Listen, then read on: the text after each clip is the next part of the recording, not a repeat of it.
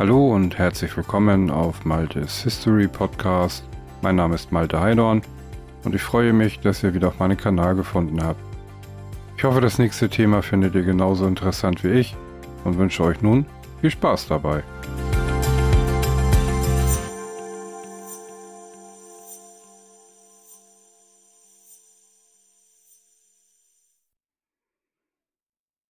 Die Windsors wie die britische Königsfamilie ihre deutschen Nachnamen tilgte und eine neue Dynastie erfand. Streng genommen stammt Königin Elisabeth II. aus einem relativ jungen Herrscherhaus. Denn den Namen Windsor trägt die Dynastie erst seit dem Ersten Weltkrieg. Damals gab Georg V. seiner Familie einen neuen Namen, um von ihren deutschen Wurzeln abzulenken. Es ist der schlimmste Krieg, den die Briten bislang erleben mussten, und der Feind lauert überall, auch in der Heimat. Davon sind die Untertanen seiner Majestät Georg V. überzeugt, und deshalb machen sie Jagd auf deutsche Agenten, die angeblich in Scharen auf der Insel ihr Unwesen treiben. Die Paranoia packt sie schon kurz nach dem Kriegsausbruch im August 1914. Allein in London verfolgt die Polizei rund 1000 Hinweise pro Tag. Obwohl kaum deutsche Spione in Großbritannien aktiv sind, sehen die Bürger die Hand des Kaisers überall am Werk. Wie besessen verschlingen sie Bücher über die vermeintlichen Machenschaften des deutschen Geheimdienstes, über Saboteure, Spitzel und andere Schergen. Genährt wird ihr Hass durch die Schreckensnachrichten von der Front. Dort haben die Deutschen auf ihrem Vormarsch in Belgien mehrfach Zivilisten hingerichtet und sich so aus Sicht ihrer Gegner einen finsteren Spitznamen verdient. Die Hunnen. Als dann im Mai 1915 ein U-Boot der kaiserlichen Marine den britischen Passagierdampfer RMS Lusitania vor der irischen Küste versenkt und rund 1200 Menschen in den Tod schickt, erreicht die deutschen Feindlichkeit ihren Höhepunkt. Vor allem die Presse legt nun alle Zurückhaltungen ab. Ich rufe zu einer Vendetta auf, schreibt etwa Horatio Bottomley, der Chefredakteur des Massenblatts John Bull. Zu einer Blutfehde gegen jeden Deutschen in Großbritannien, ob eingebürgert oder nicht. Tausende dieser Wilden hielten sich im Land auf. Tatsächlich stellen die rund 60.000 Deutschen die zweitgrößte nationale Minderheit im Königreich. Niemandem von ihnen, fordert Bottomley, solle es länger gestattet sein, in England zu leben. Kein Laden, keine Fabrik, kein Büro, kein Beruf dürfe ihnen offenstehen. Die moralische Lepra des Stammes, zu dem sie gehörten, müsse allen vor Augen geführt werden. Es bleibt nicht bei Worten. Im ganzen Land kommt es in diesen Maitagen 1915 zu Ausschreitungen. In London allein werden 2000 Häuser beschädigt, der Mob plündert 150 deutsche Bäckereien und hinterlässt dort ein mehlbestäubtes Chaos. Vielerorts werden Deutsche durch die Straße gejagt, verspottet und verprügelt. Manchen reißt die Menge sogar die Kleidung vom Leib oder versucht sie in Pferdetrügen zu ertränken. Die Opfer der Gewalt sind Kellner und Friseure, Fleischer, Ärzte und Banker. Es sind Familien, die ihre deutsche Heimat oft schon vor Jahrzehnten verlassen haben, um sich in England ein besseres Leben aufzubauen. Es sind Familien wie die Royals, denn, nüchtern betrachtet, sind König Georg V. und sein Clan nur die erfolgreichsten Migranten von allen. Seit der Heirat zwischen Königin Victoria und dem deutschen Prinzen Albert im Jahr 1840 trägt die britische Dynastie dessen Nachnamen. Sachsen-Coburg und Gotha. Doch ihre deutschen Wurzeln reichen noch viel tiefer. Als die königliche Linie im frühen 18. Jahrhundert zu erlöschen drohte, hatten die Briten nämlich kurzerhand einen protestantischen Verwandten importiert. Georg, den Kurfürsten von Hannover. Seine Nachfahren wurden zwar mit der Zeit auf der Insel heimisch, holten sich ihre Gattinnen aber weiterhin aus Deutschland. Im Gegenzug wurden die Töchter aus dem englischen Königshaus mit Adeligen vom Kontinent verheiratet. Die Folge? In den letzten Friedensjahren vor dem Ersten Weltkrieg ist der Stammbaum der britischen Royals längst untrennbar mit den anderen europäischen Herrscherhäusern verwoben. Der deutsche Kaiser Wilhelm II. etwa ist ein Enkelkind von Königin Victoria, seine Schwester Sophie, die Königin der Hellenen, ebenfalls, und Alex von Hessen-Darmstadt, die Cousine von Georg V., einem weiteren Enkel Viktorias, hat den jungen russischen Zaren Nikolaus II. geheiratet. Die adelige Verwandtschaft kennt sich gut, man trifft sich regelmäßig auf Beerdigungen, Hochzeiten und Segelregatten. Den Weltkrieg, der für die gekrönten Häupter einem Familiendrama gleichkommt, kann die persönliche Nähe zwischen ihnen aber nicht verhindern. Die Cousins kämpfen nun gegeneinander. Auf der einen Seite der deutsche Kaiser Wilhelm II., auf der anderen Zar Nikolaus II. und König Georg V. Für den britischen Monarchen ist der Konflikt eine schreckliche Katastrophe, aber nicht unsere Schuld. Als Zeichen der Solidarität mit seinen Soldaten verzichtet er auf Alkohol, üppige Mahlzeiten und das prunkvolle Hofzeremoniell. Die immer stärker werdende antideutsche Stimmung in seinem Empire kann er dadurch freilich nicht beschwichtigen. Eines ihrer ersten Opfer ist der Chef der Royal Navy, Prinz Ludwig von Battenberg. Der gebürtige Österreicher stammt aus einer Nebenlinie des hessischen Herrscherhauses und ist bereits seit seinem 14. Lebensjahr ein britischer Untertan. An der Loyalität des First Sea Lord kann kein Zweifel bestehen. Dennoch starten Journalisten eine Kampagne gegen ihn.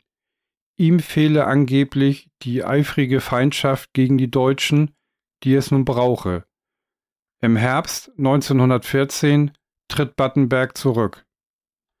Und auch der König selbst sieht sich jetzt immer häufiger Kritik ausgesetzt. Muss nicht ein Monarch, der einen deutschen Namen trägt, unweigerlich Sympathien für die Deutschen hegen?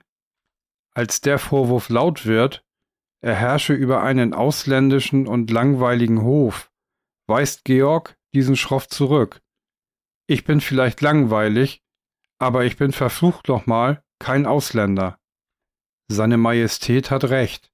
Einen britischeren König als ihn hat das Inselreich lange nicht gehabt. Nicht genug, dass Georg V.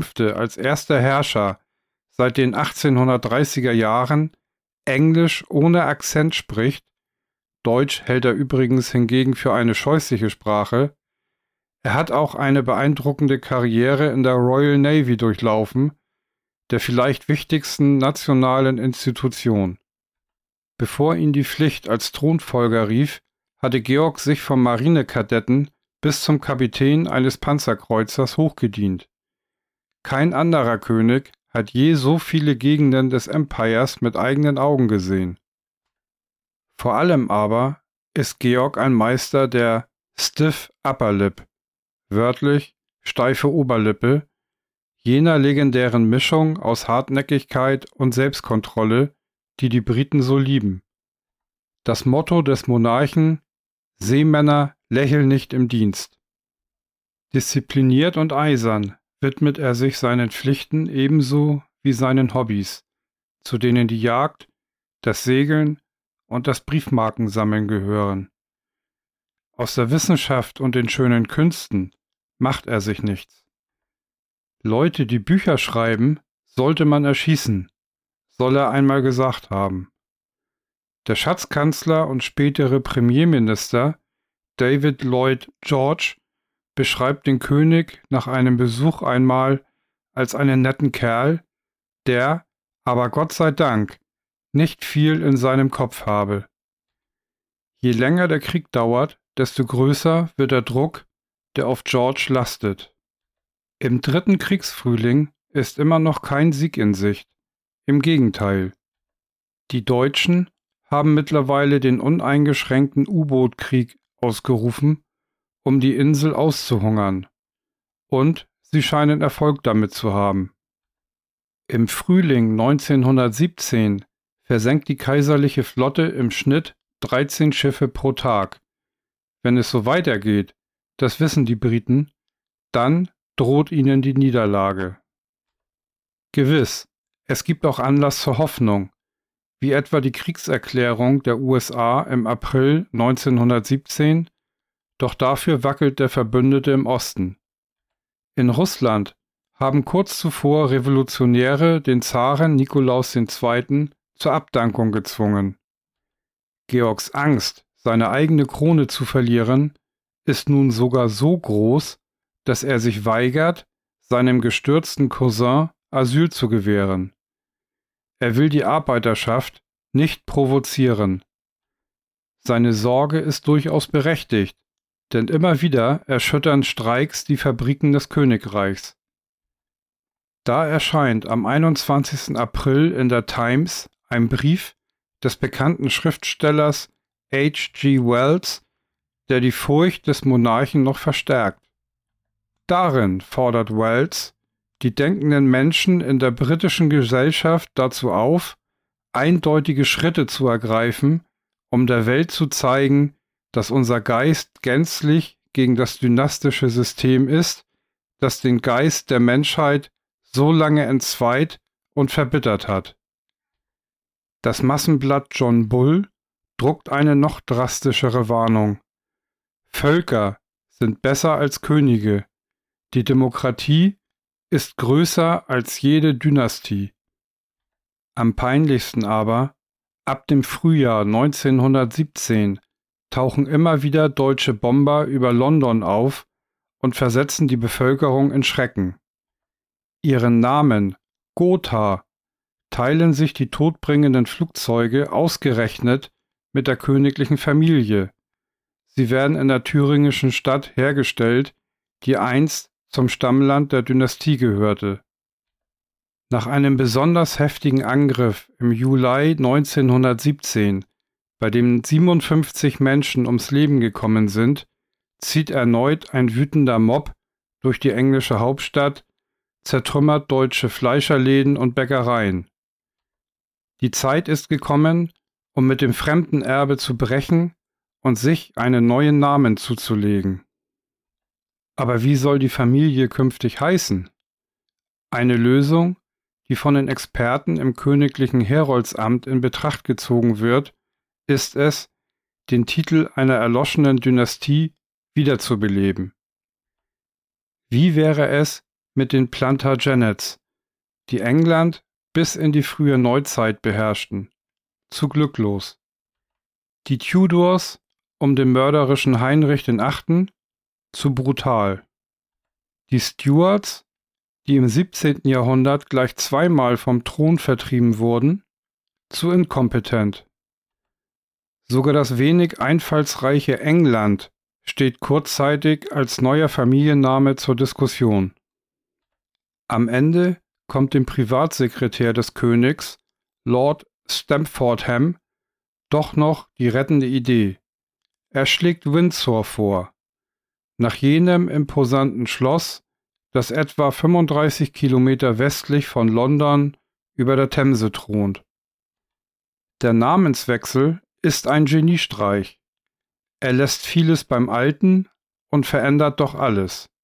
Er ist, um einen Begriff des modernen Marketings zu verwenden, ein perfektes Rebranding. Das Produkt bleibt dasselbe, aber es wird mit neuen, positiveren Assoziationen aufgeladen.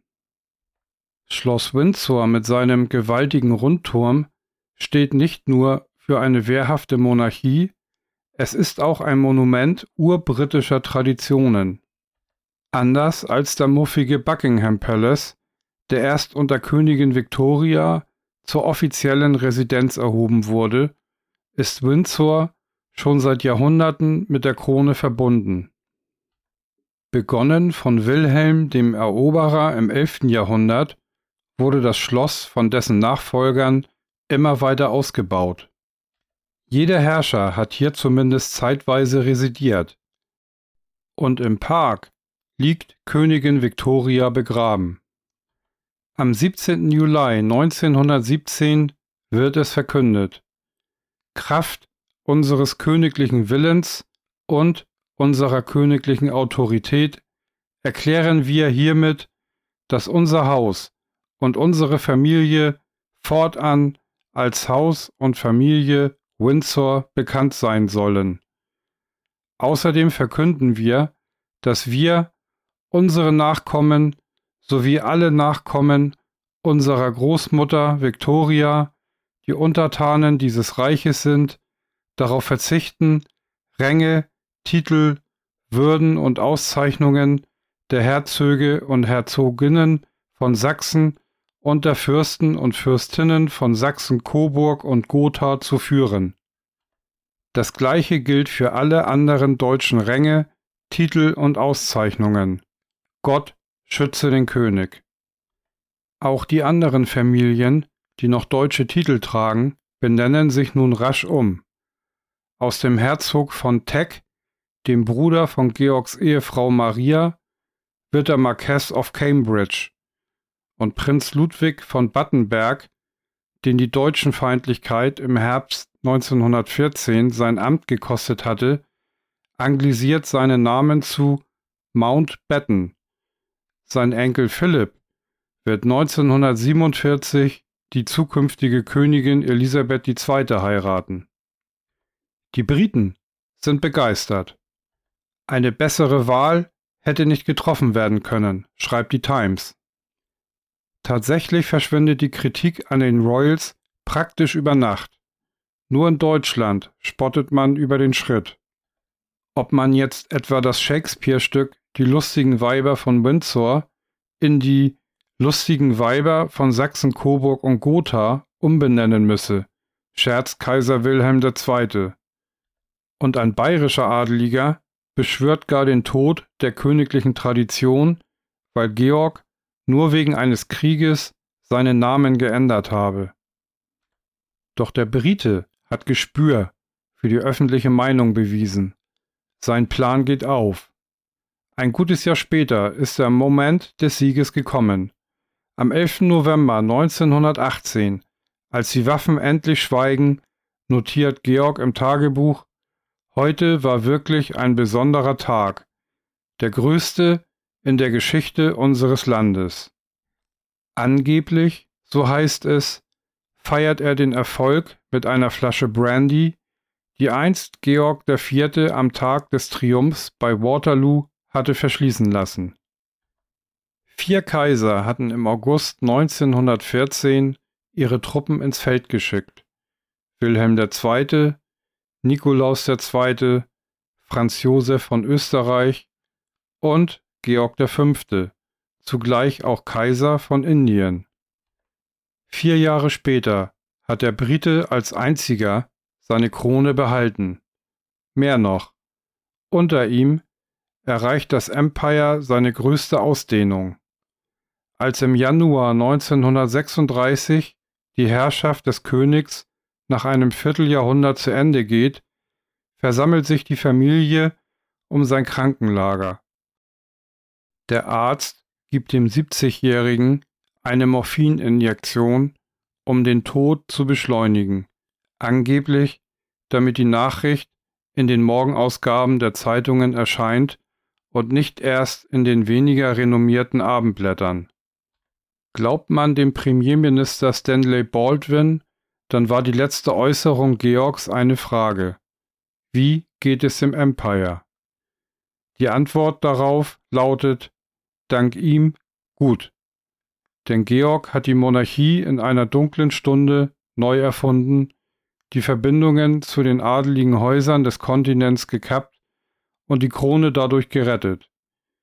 Königlich waren die Royals schon immer. Eine wirklich britische Familie sind sie erst seit jener Zeit.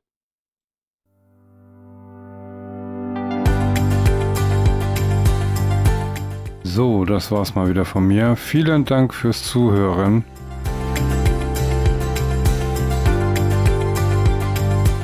Bis zum nächsten Mal auf Maltes History Podcast.